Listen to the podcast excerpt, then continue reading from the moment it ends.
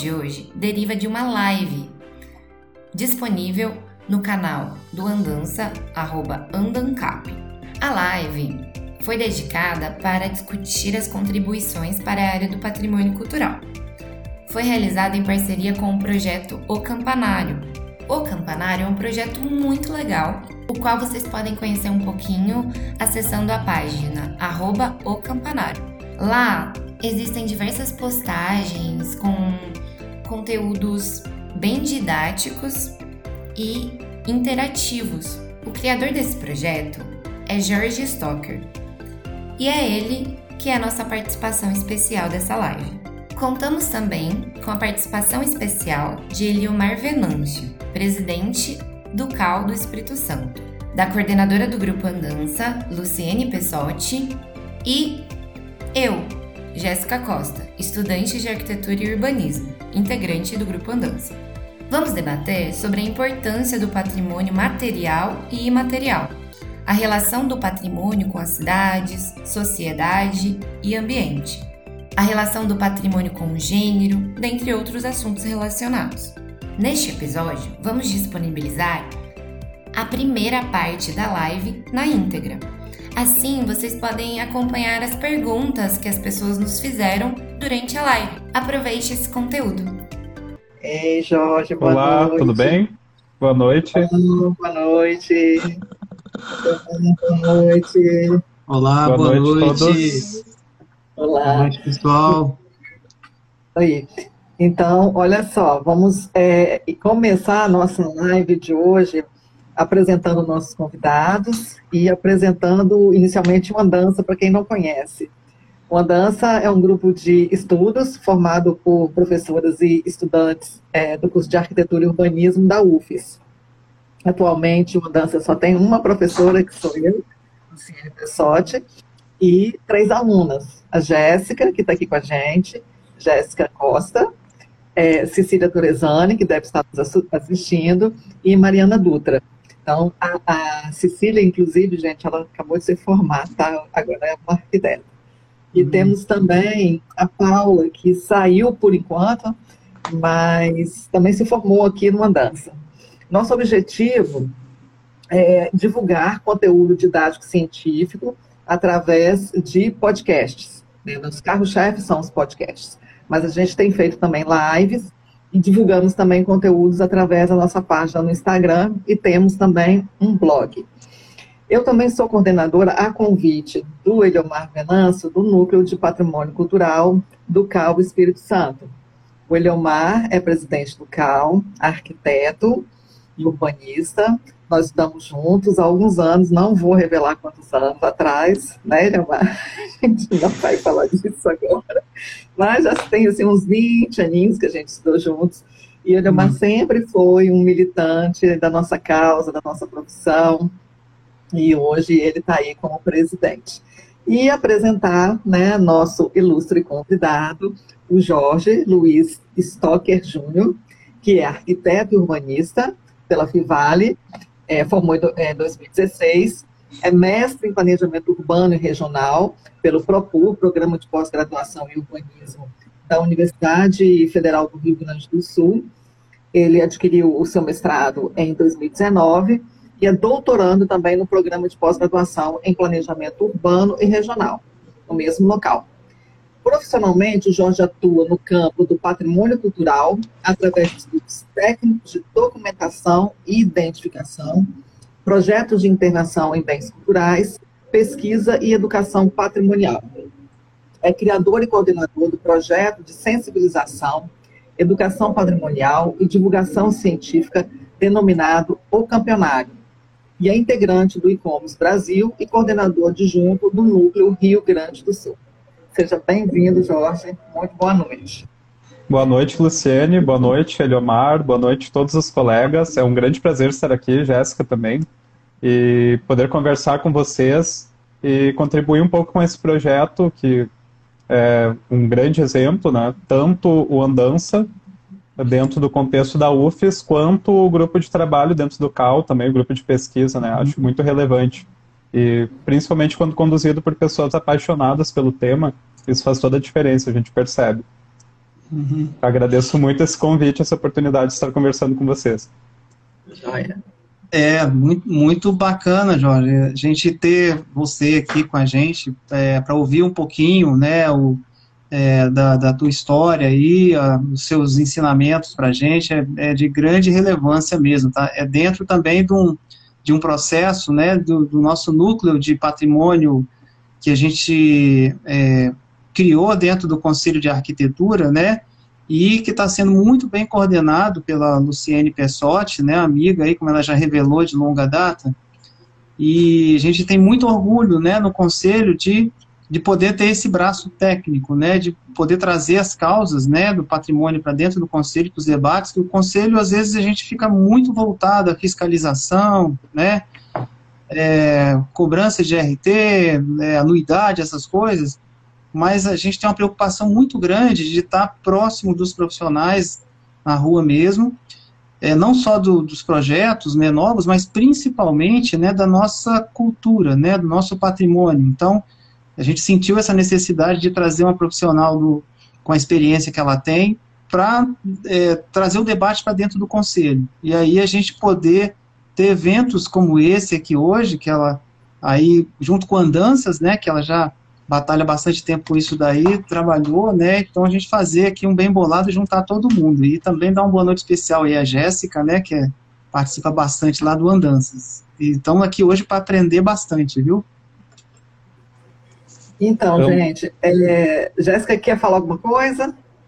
Ah, quero agradecer também a participação a, do Jorge e do Eliomar. O Eliomar a gente já se encontrou outras vezes também sempre muito bom conhecer um pouco mais do funcionamento do CAL, a gente estudante.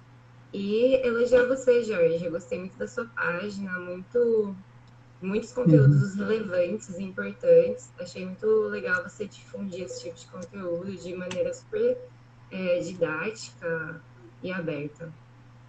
Jéssica, seu som está um pouquinho baixo, tá? Seu som está tá um pouquinho baixo. Jorge, o que, que, eu, o que, que eu vou pedir assim, para a gente começar a conversa? Você falar um pouco da sua trajetória. Apesar de ter feito aquela leitura que é meio que proforme, né, que a gente apresenta, tá? mas eu queria que você falasse um pouquinho de você, da sua trajetória. Quem conhece o Campanário, é, ver lá, né, tem um post seu que fala como que eu cheguei até aqui, né, como é que eu me apaixonei pelo patrimônio, enfim, né, o que que eu estudei, enfim, eu queria que você falasse um pouco de você, porque cada um de nós que trabalha com patrimônio tem uma, uma motivação especial para estar tá nessa área, né, então eu queria que você se apresentasse e falasse um pouco dessa motivação e onde que você está nesse momento. Então, o próprio post, esse ele já trazia que, o, que era um resumo impossível, né? Porque é sempre bem difícil conseguir uh, resumir uma trajetória, mas às vezes a gente pensa um pouco lá atrás em como as coisas aconteceram e pensa, bah, foi lá a motivação, né? Então, a, a gente está sempre reconstruindo também essa forma de enxergar a própria trajetória. Mas, em resumo, assim, algumas linhas gerais que eu acho que uh, tem, tem uh, concordância com a trajetória de outras pessoas que eu conheço, é que normalmente a gente se aproxima do patrimônio de uma forma muito afetiva. Então, é, dificilmente a gente se aproxima do patrimônio por uh, simplesmente estudo, pela razão, né, por, nos, por sermos convencidos dos motivos para preservar. Normalmente a gente se aproxima dessa pauta por alguma questão, algum momento, alguma coisa que acontece na nossa vida, alguma pessoa que entra na nossa vida. E no meu caso é uma sucessão de, de momentos importantes. E eu lembro sempre das caminhadas que eu dava com a minha avó e com meu pai para ir até um cemitério, que é o cemitério histórico aqui do Centro Histórico de Hamburgo Velho. E eu lembro sempre isso como um momento fundamental, porque eu era criança e meu pai falava: ah, essas casas são tombadas. É um centro histórico que foi tombado apenas em 2015, mas como era em torno de um bem tombado em nível nacional, existia esse mito que, que o centro histórico era tombado. E aquilo ali sempre me marcou muito, eu tenho essas lembranças. Hoje eu moro nesse bairro, né? Eu nunca morei nesse bairro, hoje eu moro nesse bairro histórico. E é como se eu me reencontrasse um pouco aqui também. Esse para mim foi um dos momentos importantes porque eu cresci caminhando por essas ruas históricas, né? E mesmo visitando, eu não conheci meu avô, conheci o cemitério onde meu avô foi, foi sepultado, e esse cemitério é cheio de lápides históricas, então eu tenho uma vinculação também com cemitérios históricos por conta disso. Mas com o passar do tempo também, eu, eu não vou contar uma história muito longa, tá? Vocês não se assustem, vou tentar pular assim anos, anos luz na frente. Mas teve um momento bem importante para mim também na adolescência, que eu costumo lembrar, que foi uma viagem que eu fiz com um grupo de idosos, e esse era um grupo que a minha avó foi, foi, ia viajar junto com a minha mãe, se eu não me engano. Minha mãe não pôde ir, eu entrei. Eu com 15 anos e um grupo de pessoas mais velhas. E nós conhecemos o Rio de Janeiro, Salvador, Vitória, então vários, uh, vários lugares importantes, patrimônio, alguns patrimônios da humanidade, uh, alguns sítios tombados em nível nacional. E aquilo, para mim, foi uma imersão no mundo que eu não estava tão habituado, né? Embora eu gostasse, eu não, não entendia tanto daquilo.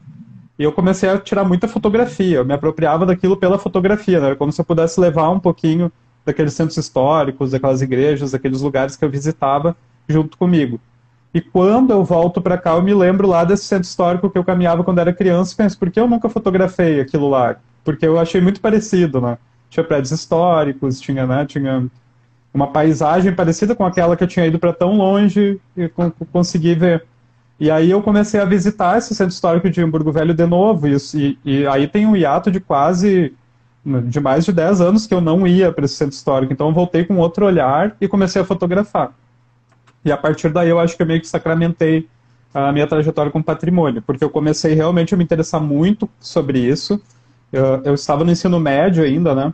eu comecei a levar esse tema para dentro da escola. Então, quando tinha algum trabalho de artes, eu queria fazer maquete. Quando tinha algum trabalho de qualquer coisa, eu colocava patrimônio no meio. Comecei a ler muito, a procurar muito livro, alguns ruins, outros bons, né? alguns sobre história regional, outros sobre arquitetura. E por fim, eu termino o ensino médio, eu quero ir para e, e eu decido ir para arquitetura por causa do patrimônio. Eu, eu não entrei para projetar casas, assim, não, nem entendia muito disso não tive na minha família, como é comum também algumas vezes, referências, né? Nem do trabalho de um arquiteto na nossa casa, nem de arquitetos da família. A minha referência com a arquitetura era o patrimônio, então eu entrei querendo trabalhar com patrimônio já dentro da, da faculdade. E aí, para pular de novo, mais alguns quase 10 anos aí para frente, acho que é bem interessante, bem importante para mim a iniciação científica que eu tive a oportunidade de fazer, inicialmente como estágio, e a gente fez a iniciação científica uh, no Laboratório de Teoria e História da Arquitetura. Eu comecei a trabalhar diretamente com inventários, os inventários aqui de Novo Hamburgo, pesquisar a relação da arquitetura industrial, da arquitetura residencial, e foi um momento fundamental para me tornar pesquisador, daí, né, que já é outra, outro, outro andamento, ao mesmo tempo que eu comecei a atuar com uh, movimentos de preservação. Então são algumas, algumas pinceladas assim que vão delimitando um pouco, porque patrimônio, vocês sabem, é uma área enorme, né? É um uhum. campo gigantesco, com profissionais os mais diversos, não apenas, inclusive, arquitetos, né? os mais diversos profissionais atuam com isso. E eu fui delimitando assim, eu sempre atuei do lado da sociedade civil, eu nunca atuei como órgão de preservação, por exemplo, então tem essa característica muito marcante do, na minha trajetória, nos debates públicos, né? E também essa veia da pesquisa, que foi na iniciação científica que surge, e depois, então, que eu me formo, eu começo a atuar basicamente com isso, eu começo a, a ter mais preocupações também com a questão do planejamento urbano como uma possível, uma, um possível ferramenta, né, uma possível ferramenta para preservação, por isso eu vou para o mestrado e agora para o doutorado, mas mais ou menos é essa salada que acontece, né, como eu disse, o resumo é meio impossível, eu tentei resumir, foi meio longo, mas tem aquela raiz afetiva lá atrás, é isso que eu gosto de chamar atenção. Uh, para finalizar, eu juro que eu, não, eu vou tentar não falar demais hoje, mas esse ano, quando lá no Campanário, né, que é esse projeto que eu criei, a gente trabalhou numa imersão digital sobre cemitérios patrimoniais, eu chegava a me emocionar porque eu lembrava da minha infância, da minha adolescência, todos esses momentos. Então isso é muito marcante porque é como se fosse um combustível para a gente atuar com isso e ao mesmo tempo isso me educou para atuar no campanário na minha vida profissional dessa forma, de tentar acessar o coração das pessoas em relação ao patrimônio também. Porque se a gente vem com aqueles motivos, né, a gente tem uh, uma lista de motivos para preservar o patrimônio e muitas vezes as pessoas não querem nem ouvir esses motivos. Então, mas não foi por esses motivos que a gente se convenceu. Então, acho que por aí eu tive elementos para pensar assim como me comunicar com as pessoas também sobre patrimônio, com Uh, pessoas que não estão necessariamente na área, não estão necessariamente sensibilizadas, como conseguir acessar esse lugar da acessibilidade também, né? É, um, é algo que eu tenho pensado muito, não tenho ainda respostas muito prontas, mas eu tenho refletido muito sobre isso. É, o, o, a sua página, né, na, na, o seu perfil, né, o campanário na, na, no Instagram, ele tenta dar conta, ele tem um leque assim muito amplo, né? Você tenta dar conta de várias questões, como você está tá colocando. O pessoal já está começando a fazer perguntas, uhum. e aí eu acho que o João Pedro perguntou se os cemitérios podem ser tombados. Podem, João Pedro, podem sim, né? Depois até o Jorge pode falar melhor do que isso. A gente tem um podcast, inclusive, gente. Quem não conhece uma dança, né? Segue uma dança. Quem conhece o campanário, né? Já está seguindo, se não, siga, siga o Cal Espírito Santo, enfim. E aí a gente tem um podcast com um professor do grupo Paisagens Híbridas, o Guilherme, e ele vai falar sobre arquitetura cemiterial. Né? É muito legal esse podcast, ele vai falar dos cemitérios tombados. E o Jorge também tem alguns posts né, no, camp no campanário, onde ele está falando, ele fala sobre isso, né, sobre a arte cemiterial, sobre a arquitetura cemiterial. Então, podem sim, podem ser tombados. Mas tem umas questões, aí tem também uma pergunta aqui, eu acho que é do Danny, ele fala assim, como que o patrimônio, que é uma questão também que eu anotei, né? Qual, como que o patrimônio pode contribuir com o desenvolvimento sustentável. Mas antes de colocar, é, tem aqui também quais as principais vertentes dessa área do patrimônio, também tem postagens lá, a gente vai falar disso tudo. Tem uma questão que me chamou muita atenção, muita atenção, é, numa postagem sua, que você fala assim, na verdade você usa uma citação de um autor que é um jurista, inclusive, eu achei isso muito interessante, quando você é, coloca, não existe patrimônio federal, estadual, municipal, existe o patrimônio brasileiro. Eu achei isso de uma riqueza, porque entendam, eu fiz o SECRE, né, eu fiz o SECRE na Bahia, em Salvador, há 20 anos atrás, tá? Então, quando a, aliás, um pouquinho mais a noção de patrimônio, ela se ampliou muito, né, Jorge, nesses últimos anos? Muito. Nós vamos falar de patrimônio e gênero hoje, né? Nós vamos falar de patrimônio e sustentabilidade, vamos falar de uma série de questões. No âmbito jurídico, você traz essa questão que eu achei muito interessante, muito legal. Ou seja, conscientizar a população que, independente né, do respaldo, da proteção jurídica, que aquele bem está protegido, ele é, acima de tudo, né, faz parte da nossa história, da nossa memória, configura a nossa identidade enquanto um patrimônio brasileiro. Eu queria que você falasse disso. Eu achei isso muito rico e muito importante para a gente pensar, inclusive, em política pública. Né? Então, vou deixar você falar um pouco sobre isso. Então, para mim, esse tema sempre foi muito importante, o tema desse post que tu colocas, porque eu cresci e eu moro em cidades que são muito heterogêneas e que não tiveram historicamente uma atuação intensa de órgãos de preservação federais, por exemplo. Então é, é uma realidade muito diferente de um sítio histórico mineiro, né, de, do, de, um, de um grande centro histórico homogêneo, colonial. Então, por muito tempo existiu esse estigma e que a Constituição Federal, de certa forma, ela resolveu, porque se a gente for ler o texto constitucional, ele cita o tombamento como um, um dos possíveis instrumentos, mas não como o instrumento definidor do patrimônio, né? Ao contrário do decreto-lei, que é muito mais antigo. Então, isso abre uma mar margem, inclusive, para uma riqueza de abordagens, porque não existe só uma forma de ver patrimônio, né? Mesmo no arquitetônico, eu gosto muito de falar disso, porque quando a gente abre para outras abordagens, normalmente os arquitetos se sentem excluídos, porque eles pensam, ah, vamos começar a falar de material, não é comigo. E é muito pelo contrário, né? A relação do material com o imaterial, as novas abordagens, os novos recortes temáticos no patrimônio arquitetônico, as novas formas de enxergar bens já consagrados enriquecem muito todo esse processo. Então, para dar um exemplo disso, né? Eu vivo aqui em uma região que teve um processo de longo, né, de ocupação, muito marcado pela imigração alemã. O, ti o tipo de construção que se fez aqui, historicamente, não chamou a atenção dos órgãos de preservação, né? Tanto que o tombamento, tanto de uma casa em Chaimel, que existe aqui, que é a Casa Schmidt Pressa, quanto do Centro Histórico de Hamburgo Velho, ele se deu por conta da sociedade. A sociedade foi para a rua, brigou, pintou as casas, colocou faixa, pegou uma casa que estava extremamente arruinada, começou a varrer, começou a botar faixa, pintar, começou a imaginar como ela ficaria, até que aconteceu uma conjunção planetária que fez com que o IFAM, lá de, na época do Rio de Janeiro, que era sede, olhasse para cá e tombasse um prédio. Uh, dessa, desse recorte étnico. Então não foi uma iniciativa uh, do órgão de preservação, né? foi uma iniciativa local. Isso demonstrou, naquele momento, foi um pouco antes dessa eclosão, desse debate pela Constituição, isso demonstrou um pouco como existem outras narrativas, outros patrimônios, né? O que, por aquele olhar da arquitetura tradicional brasileira, seria visto como um chalé velho, porque é um prédio de estrutura de madeira, para essa história, como uma técnica construtiva tradicional, para a história, para a memória de um, de um dos grupos étnicos formadores da sociedade brasileira, isso tem outro significado, né? não é aquele significado uh, que olha com desdém para esse tipo de arquitetura como algo menor. Então, a citação do jurista uh, que tu colocaste, ela é muito importante justamente por isso. Ela chama a responsabilidade de todas as instâncias dos órgãos públicos. Ela chama a responsabilidade do órgão federal, porque ele não pode ficar lá, lá de cima, olhando para baixo, dizendo assim, ah, isso tem valor nacional, isso tem valor estadual, isso tem valor municipal. Porque valor cultural é valor cultural, o patrimônio é brasileiro, não existe valor nacional. O que existe é um bem cuja gestão pode ser vinculada ao órgão nacional devido à sua especificidade. Né? Então, vale a pena que o órgão federal que tem mais estrutura, mais técnicos, olhe para aquele bem por conta dessa, dessa característica. Mas valor nacional é uma coisa que realmente eu concordo muito com o jurista que eu citei naquele post, porque eu também não entendo que exista, né?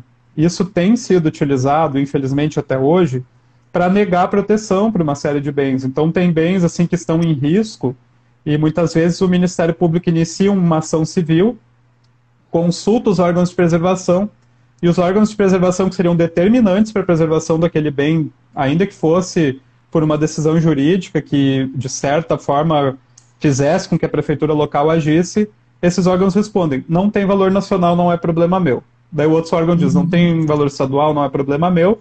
E o que, que o município vai dizer?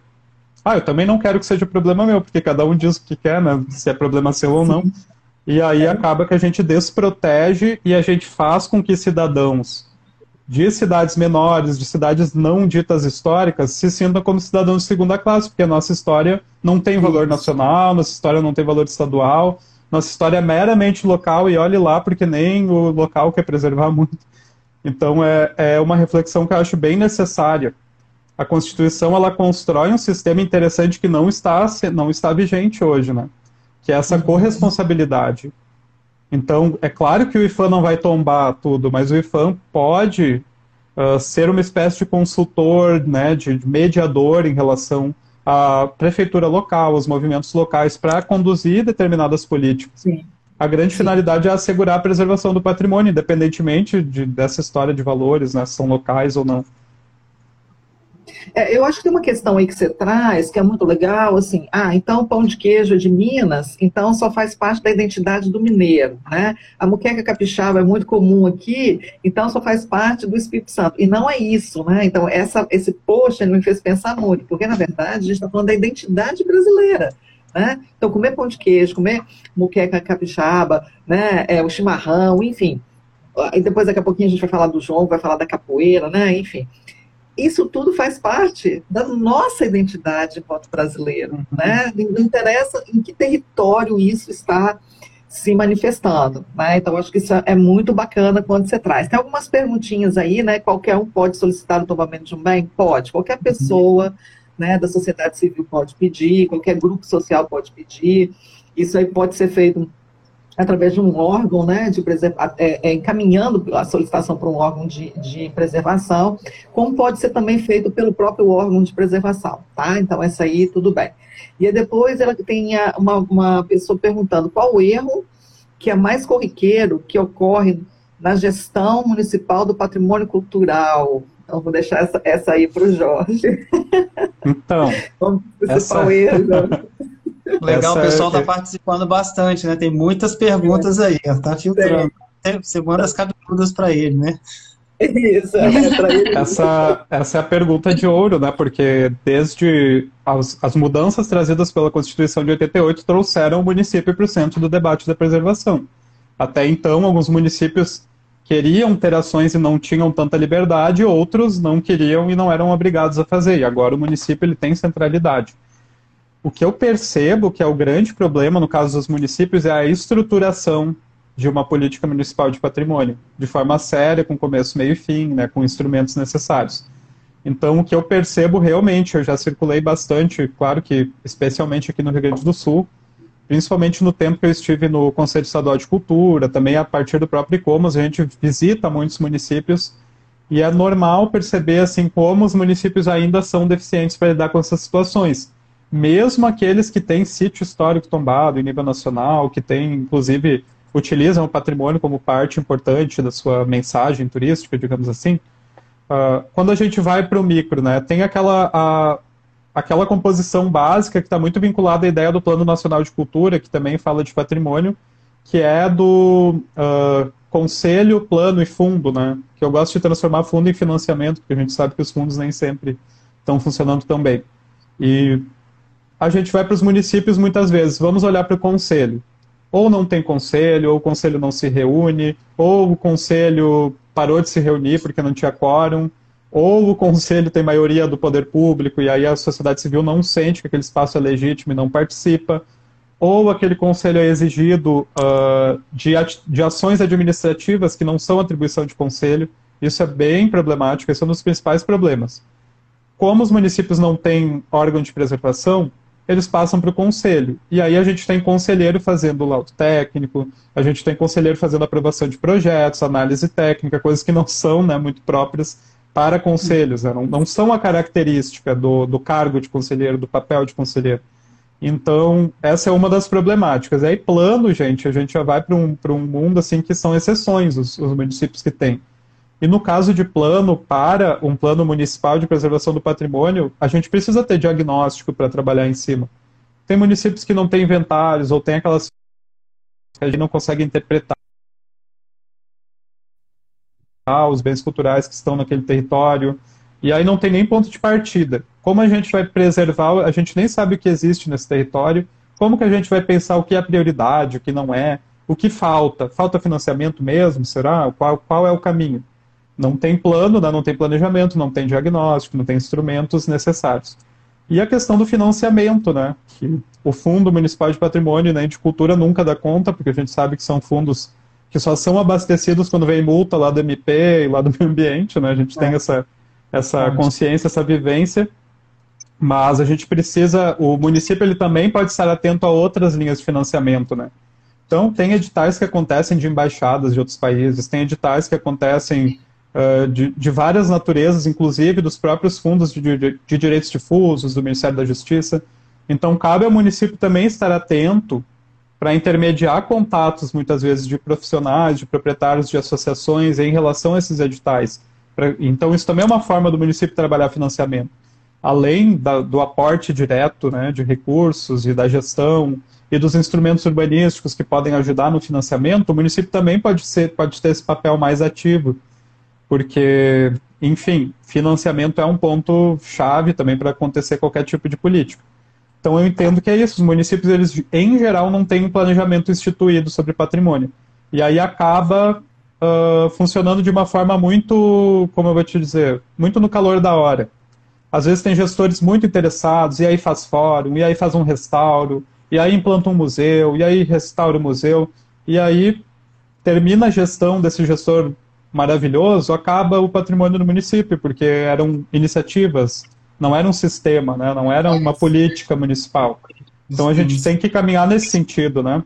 De cada vez mais ter participação da sociedade civil, porque é a sociedade civil que dá continuidade para as coisas, né? Independentemente das mudanças da administração. Se a sociedade civil tem um papel protagonista dentro da política municipal de preservação, ela vai seguir trabalhando nisso, independentemente do que acontecer. Então, são pontos que eu acho importantes. Conselho, plano e financiamento, acho que são uh, pontos de partida importantes para ter um, um, uma política municipal de patrimônio. Eliomar?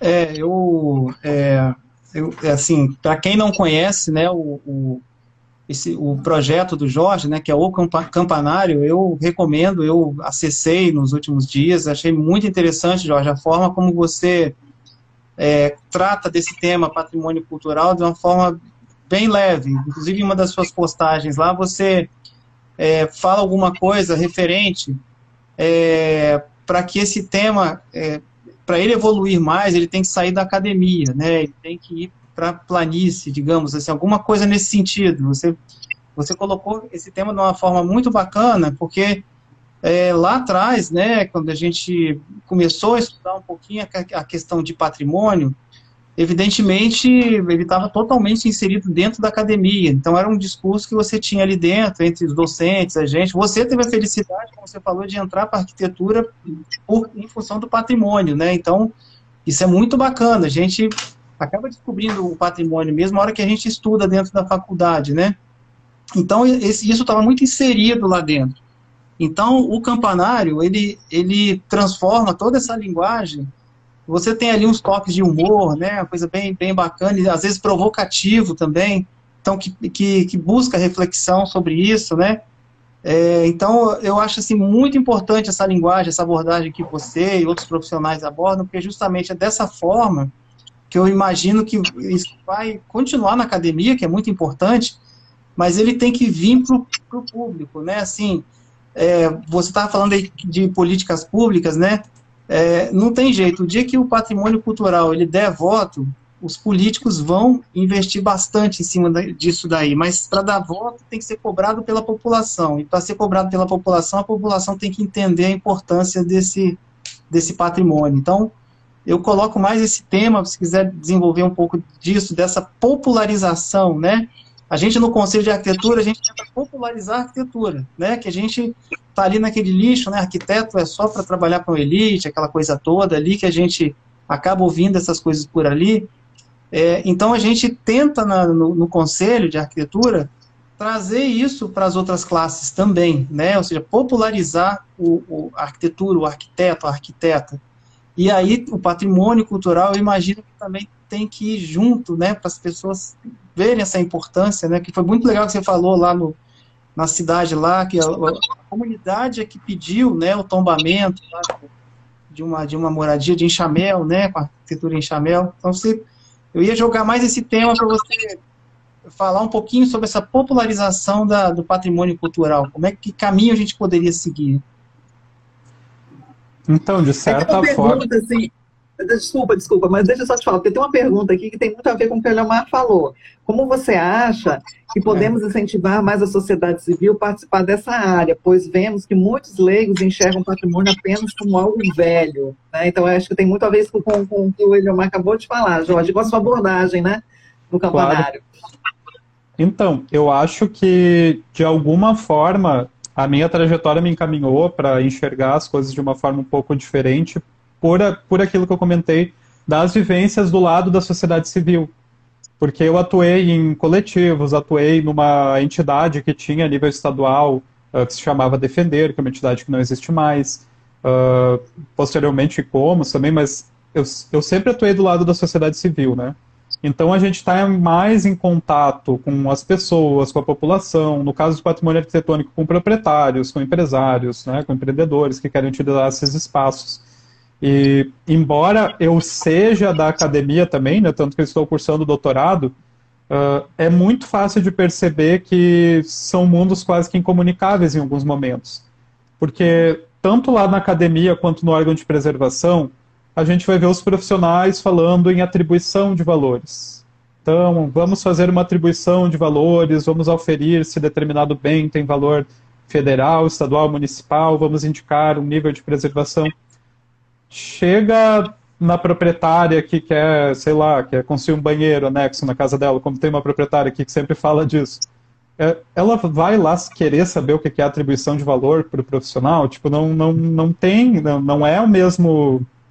É, é uma linguagem super especializada que é importante. Eu, eu defendo muito, a gente tem que construir conhecimento. A academia é o lugar de construir conhecimento, tem método para isso, é super importante mas a nossa missão é também conseguir dialogar, porque o nosso conhecimento precisa também beber do conhecimento popular, né, do conhecimento da sociedade, também entregar de volta alguma coisa, fazer essa troca saudável acontecer.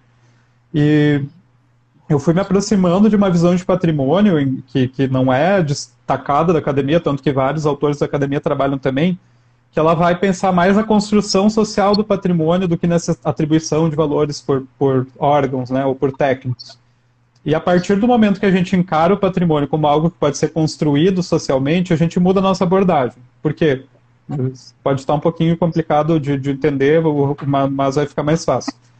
Quando a gente vem com o discurso do patrimônio cuja atribuição de valor se dá pelo órgão, isso já vai assustar todo mundo de começo, porque é aquela história antiga do órgão de preservação que vai vir, vai dizer que não pode mais mexer, ele vai dizer qual é o nível de preservação, ele vai dizer por que aquilo é importante para aquela comunidade, muitas vezes sem nem ouvir a comunidade.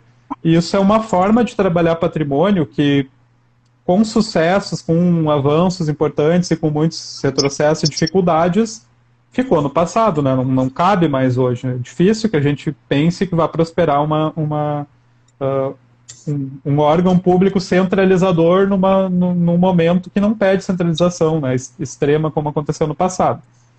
E construção é uma coisa diferente, porque a construção ela passa por convencimento, ela passa por conversar, ela passa por mexer com afetos, ela passa por algo mais de base. Então, esse exemplo que eu dei da Casa Schmidt-Presser aqui, eu até estudei no meu doutorado, no, no meu mestrado, como um dos processos de construção do patrimônio que aconteceu aqui o que existia, é um ótimo exemplo. O que existia era uma casa cuja estrutura é de madeira, uma casa em Chaimel, mas nem isso era tão estudado naquela época. Então, se era em Chaimel, se não era, o que, que era aquilo, ficava muito em dúvida para as pessoas. Né? Não existia nem muita pesquisa sobre isso ainda. Era encarado como uma casa de madeira, destelhada, com muito problema, cheia de cupim, velha, sem valor artístico. Tanto que tem laudos e mais laudos de técnicos dizendo que não tem valor nenhum aquilo artístico, não tem valor histórico, não tem valor de nada. E alguém acreditou que isso ali tinha valor. E esse alguém, né, que era um artista, o que ele começou a fazer? Construir a imagem disso ali como patrimônio. Então ele foi lá como ele é artista, ele desenhou como ficaria aquela casa ali preservada e começou a levar para o prefeito, levou para o vizinho, levou para todo mundo. Olha, olha como poderia ser a casa do Johann Peter Schmidt, que ninguém nem sabia quem era. Quem era o Johann Peter Schmidt? Daí foi a historiadora Angela Sperb lá, pesquisou e começou a comunicar, olha, foi um cara que fez isso, foi um cara que fez aquilo, ele era dono daquilo, essa área de terras aqui era dele. Isso tudo foi construindo a imagem disso ali como um ponto de referência para a comunidade, né? É diferente de que se tivesse sido só tombado, assim, viesse de cima. A, a comunidade debateu aquilo ali por anos, afim, por mais, quase uma década, né? E o centro histórico continuou depois, como ele foi tombado depois, continua até hoje sendo debatido. Mas foi esse processo de construção, não foi um órgão que viu, fez o tombamento e agora vamos fazer educação patrimonial para as pessoas né, entenderem o valor disso aqui. Foi uma coisa mais de base, de conversar com o vizinho, de uh, aumentar a autoestima. Uma coisa que eu acho super bonita que foi feito na época também, no, no nos anos 80, aí nos três primeiros anos dos anos 80, eram mutirões de pintura. Então era um bairro super desanimado, porque eram casas velhas, que as pessoas né, não tinham, eram famílias que perderam um pouco de poder aquisitivo, não tinham mais dinheiro para pintar a casa. E aí fizeram mutirões para pintar as casas, escrever o nome das famílias dos primeiros proprietários. Aquilo foi para a mídia nacional, tipo, já mudou a visão das pessoas sobre espaço. Sempre com conflitos, é claro, mas uh, é um processo de construção. E isso eu acredito muito. É, é o que eu tento trazer, conversar e trabalhar com as pessoas. O patrimônio ele tem que ser construído enquanto patrimônio, né? A gente precisa lançar essas bases com a sociedade e para que então a política pública venha atender essa demanda que já existe. Porque do contrário, claro, tem ações emergenciais, como precisa ser feitas, tem tudo isso, não estou ignorando, mas é muito difícil ter sucesso fora disso, porque a gente conhece a pouca estrutura que os órgãos de preservação têm, as dificuldades de financiamento. Então, se a gente não tem uma realidade social bem uh, sólida já para então dar esse passo né, de, de, preservação, a gente perde muitas vezes a, a, oportunidade de articular parte da comunidade em um projeto importante, um projeto interessante. E até respondendo aquela pergunta que ficou sem resposta lá atrás em uma frase, é bem isso, assim. Eu, eu gosto do livro aquele do Iggs de Varrini, onde ele coloca o patrimônio como as raízes do desenvolvimento, né? Como se ele fosse assim o solo fértil onde o desenvolvimento acontece. Então, patrimônio tem papel nisso, ele só vai ter papel se a comunidade estiver articulada ao redor desse patrimônio. Né? Não uhum. tem órgão que vá decretar que a comunidade tem que gostar e que os empreendedores vão querer comprar esse projeto. Não existe como fazer isso de cima para baixo. Isso é trabalho de dia a dia, de conversa, de conhecimento, de levar as pessoas para visitar um lugar, de emprestar livro para a pessoa ler, de tirar fotos e mostrar. É um, é um processo, sim, de uma vida, né? não, não se esgota em pouco tempo. Então, aí o Esdra, Esdras, né, ele fez uma pergunta, ela, ela, ele saiu aqui, antes de eu, de eu, de eu é, abordar a pergunta dele, eu vou responder aqui a Letícia, que ela fala, boa noite, é possível perder o título de patrimônio cultural? É, tem uma postagem também no campanário que fala sobre os bens que foram destombados, então dá uma olhada lá, inclusive ele dá vários exemplos. É possível sim, isso é uma coisa que eu vou, então, recuperar a pergunta do Esdras, que ele fala assim, ah, é, como que as mídias sociais, né, podem influenciar na divulgação, até nesse projeto de sensibilização, conscientização né, do patrimônio, isso haveria um risco de ter muito tombamento. Aí, olha só o que, que eu queria articular com uma reflexão sobre algo que você também coloca lá no seu, no seu espaço lá.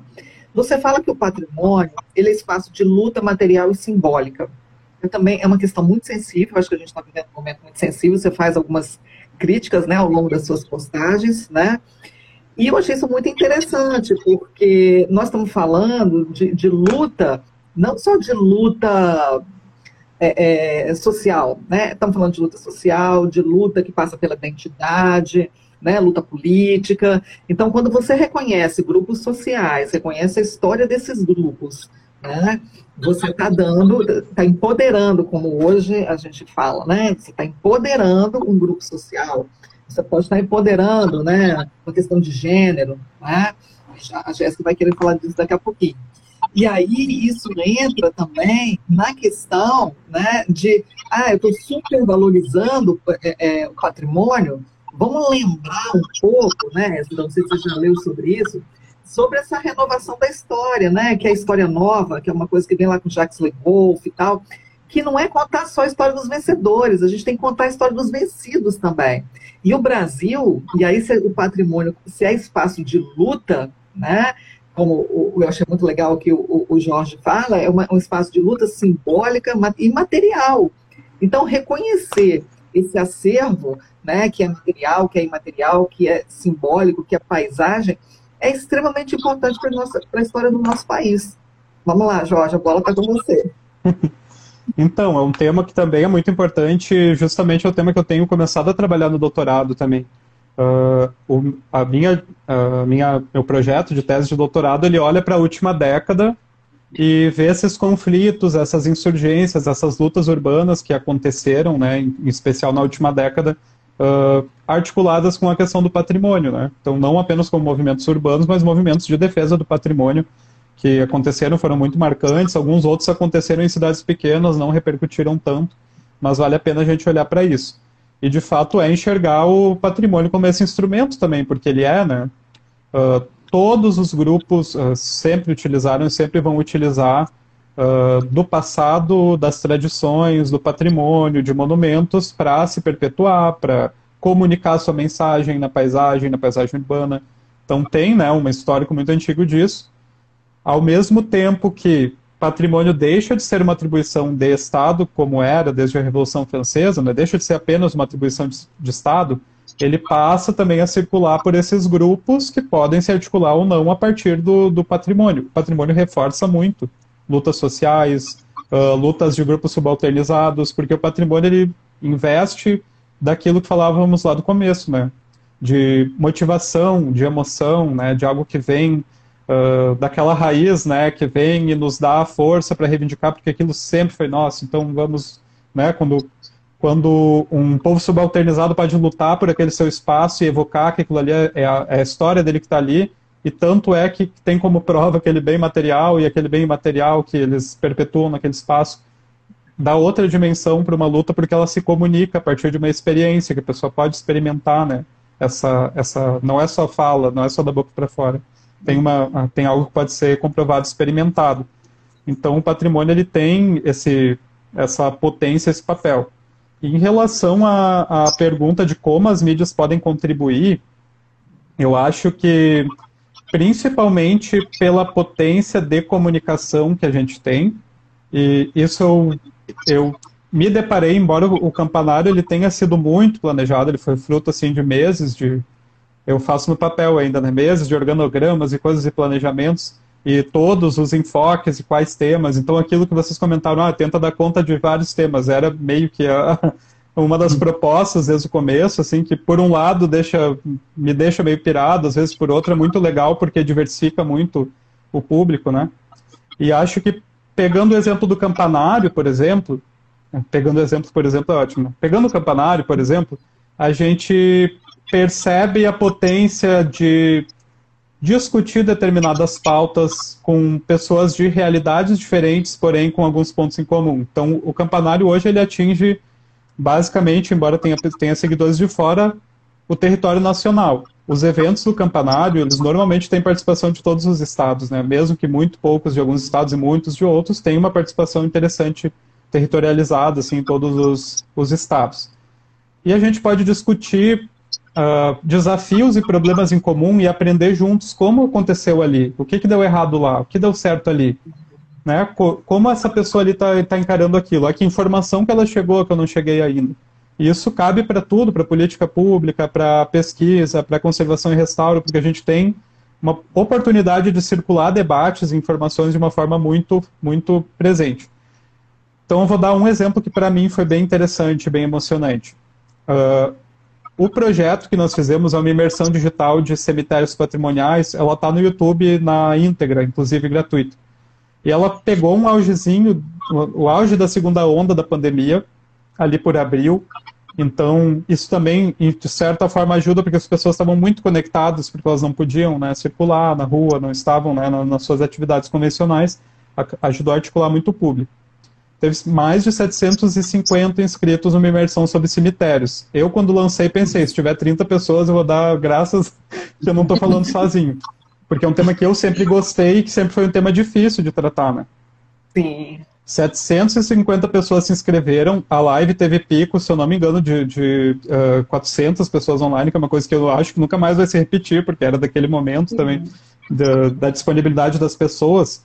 Mas olha só, a pesquisa que eu fiz depois para certificação, ela deu a entender que cemitérios não eram um tema de interesse das pessoas que fizeram a priori. As pessoas não tinham interesse ou atuação em cemitérios, embora algumas tivessem, a maioria não tinha. Elas fizeram porque se sentiram muito curiosas a partir dos vídeos, dos posts que foram feitos, dos questionamentos. Eu comecei a fazer, como o campanário sempre tem testes de nomes de técnicas construtivas, elementos decorativos, Sim. estilos arquitetônicos. E eu comecei a fazer de cemitérios muito sutilmente. Então eu fazia de detalhes de cemitérios depois de dizer, ó, oh, vocês estavam o tempo todo trabalhando com cemitérios e não sabiam. E aí isso começou a deixar o pessoal muito curioso, porque aprendiam sobre estilos arquitetônicos nos cemitérios. Os cemitérios às vezes têm mais riqueza né, do que a própria cidade né, nessas, nessas questões construtivas, estilísticas e de técnicas. Então foi construindo uma curiosidade que as pessoas foram fazer para ver no que ia dar, porque elas começaram a ficar com aquela pulguinha atrás da orelha. E os depoimentos que eu recebo até hoje, para mim, me emocionam muito justamente por isso. São pessoas dizendo que, gestores de município dizendo que conseguiram fazer o tombamento de um cemitério a partir dessa imersão, porque não tinham nenhuma, nenhuma vivência com esse tema. Pessoas que passaram a pesquisar ou que entraram lá para a BEC, que é um grupo de pesquisadores de, de arte cemiterial e de, de estudos cemiteriais.